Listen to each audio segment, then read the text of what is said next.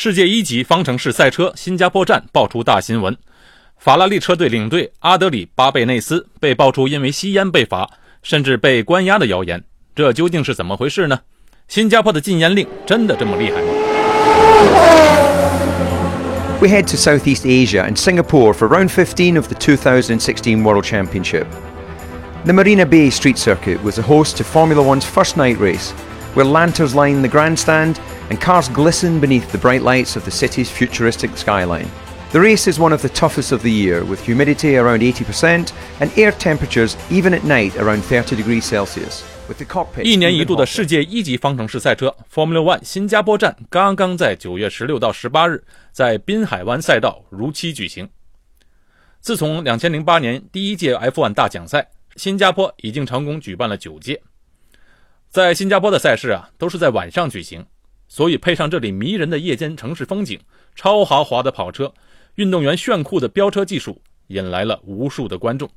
可是今年炙手可热的法拉利领队阿德里巴贝内斯被爆出了大新闻。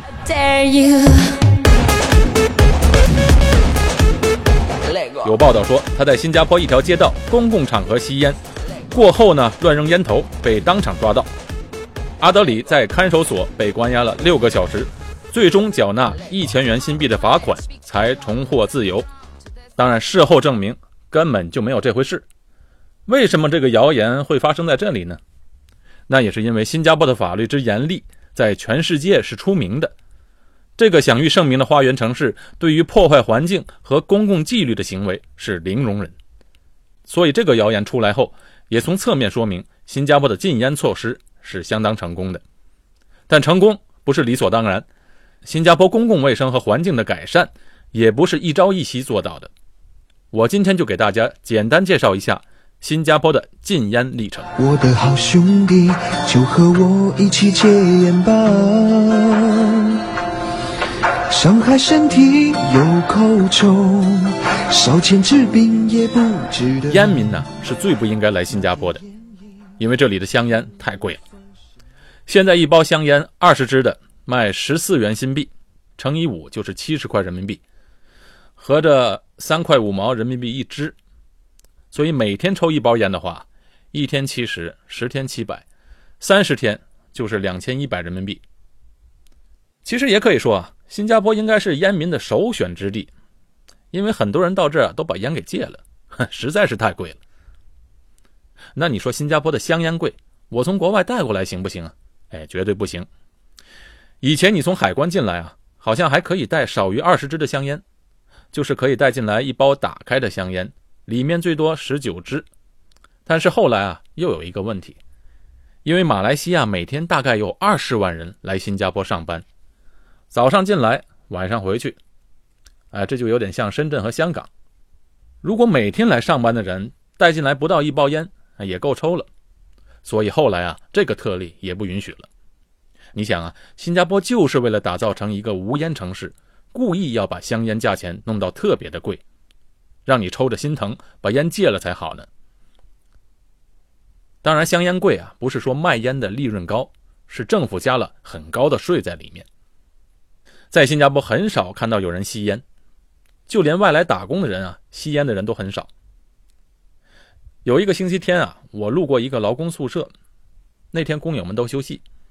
所以他们就坐在大门口闲聊，一眼看过去，差不多有啊四五十人，有国内来的，也有印度来的。我那天还特别观察了一下，这么多人在那里，还竟然没有一个人抽烟。那边可不是禁烟区，竟然一个人抽烟的都没有，看来真是舍不得抽。我估计这个情景在国内应该很少能见到。新加坡抽烟的人少。现在能抽烟的地方，就更少了。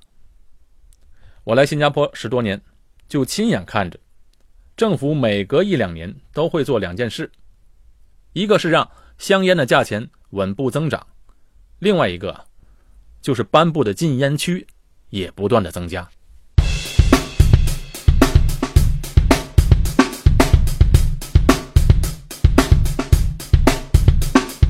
从一九七零年开始。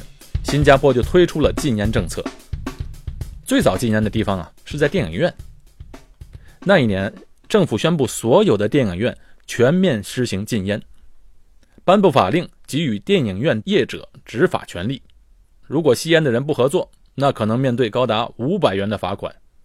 一九七零年代，五百块新币那可不是小数目。其实，在颁布这个法令的前四年呢，也就是一九六六年时，邵氏机构的电影院就已经自己规定，在自家的电影院里实行禁烟。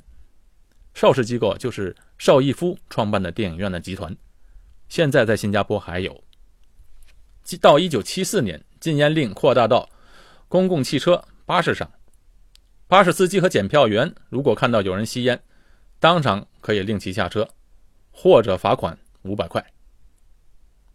到了一九八二年到一九九二年这十年间，更多的室内公共场所也逐步的禁烟，这就包括了游乐中心、医院、快餐店、室内娱乐场所，以及有冷气的百货商店、图书馆、法院。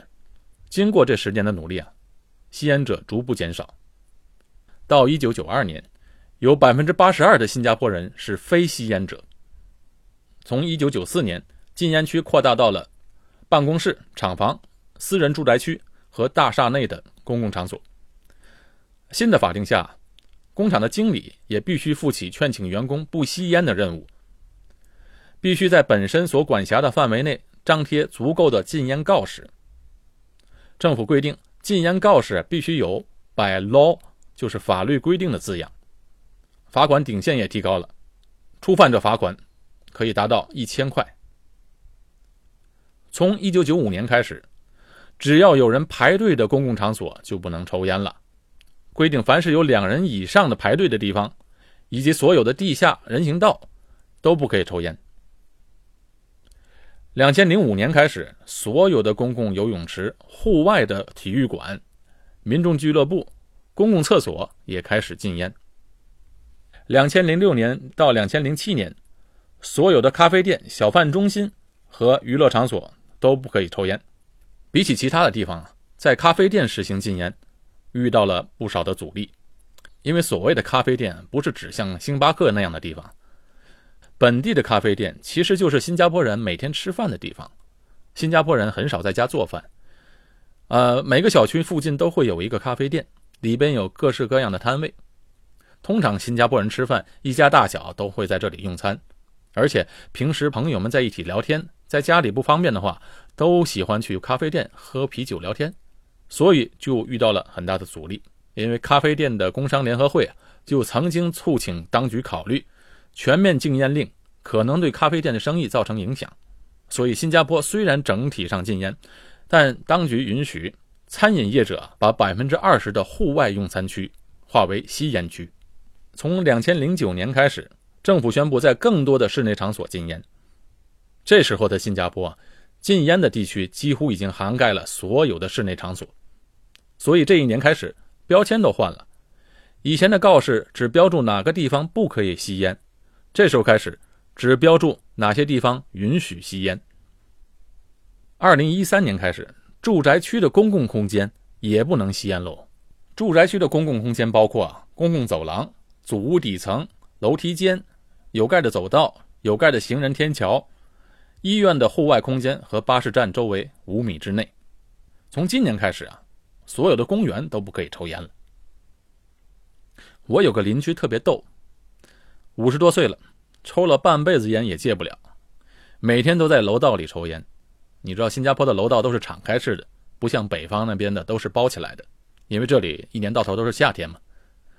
他有两个小孩，都是女孩，所以他都不能在家里抽烟。以前呢，他都是在楼道里抽，每天看到他还打个招呼。后来啊，在住宅区内的楼道也禁烟了，每天逼得没办法要下楼去抽。楼下的小区呢，都是有盖的走廊，通到公共汽车站。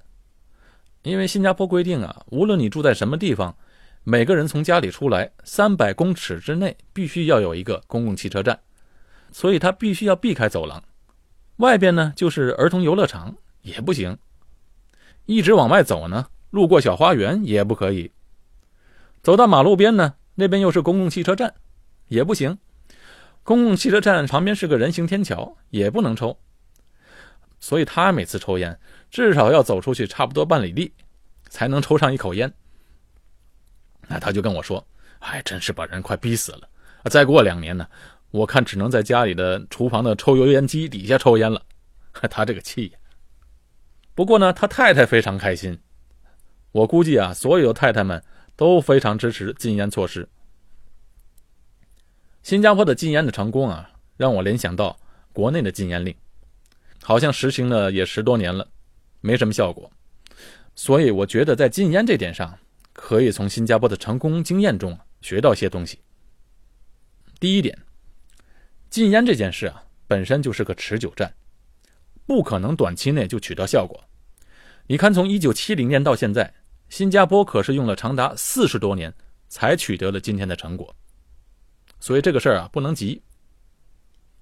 第二点，在公共场所禁烟，每次啊只能走一小步，不能一蹴而就。其实和戒烟的道理是一样的，逐渐减少吸烟的频率。禁烟区的设立啊，也一定要逐渐扩大，一点一点来。你一次就把所有的公共场所全部禁闭到完，那是不可能的。这样的措施最后只能是形同虚设。大家都不会遵守，而且要做到有收有放。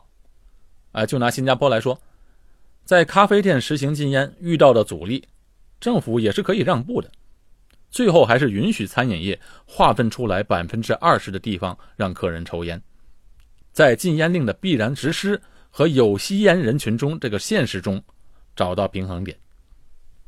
第三点，我觉得也是最重要的一点。一定要在经济手段上采取措施，提高香烟的价格，这其实是最有效的办法。就拿我刚才举例的那些劳工啊，他们大多数人来新加坡之前都是抽烟的，你跟他们说吸烟有害健康没有用，最有效的办法就是两个字：涨价。到新加坡一看，哇，香烟这么贵啊，立马没有一个人抽。国内有些人担心呢，吸烟人群减少会造成税收的减少。那吸烟的人少了，烟草税增加了，不也就解决了这个问题吗？啊，有人说了，新加坡不像国内这么小的国家，当然容易管理。那你说美国大不大？欧洲大不大？人家的禁烟措施也是很成功的。当然，提高烟草税啊，也不能作为唯一的解决措施。烟草税啊，也不能一直涨到天上去。要那样的话，大家都不抽烟，改抽白粉了。哼，一看还是白粉便宜。一定要从啊宣导教育下手，尤其要教育下一代，让我们的下一代生活在一个无烟的社会，这样不好吗？好，这期的节目就到这里，我是高俊伟，在新加坡，下期见。伤害身体有口臭，烧钱治病也不值得，那点烟瘾又能算什么？在你想抽烟的时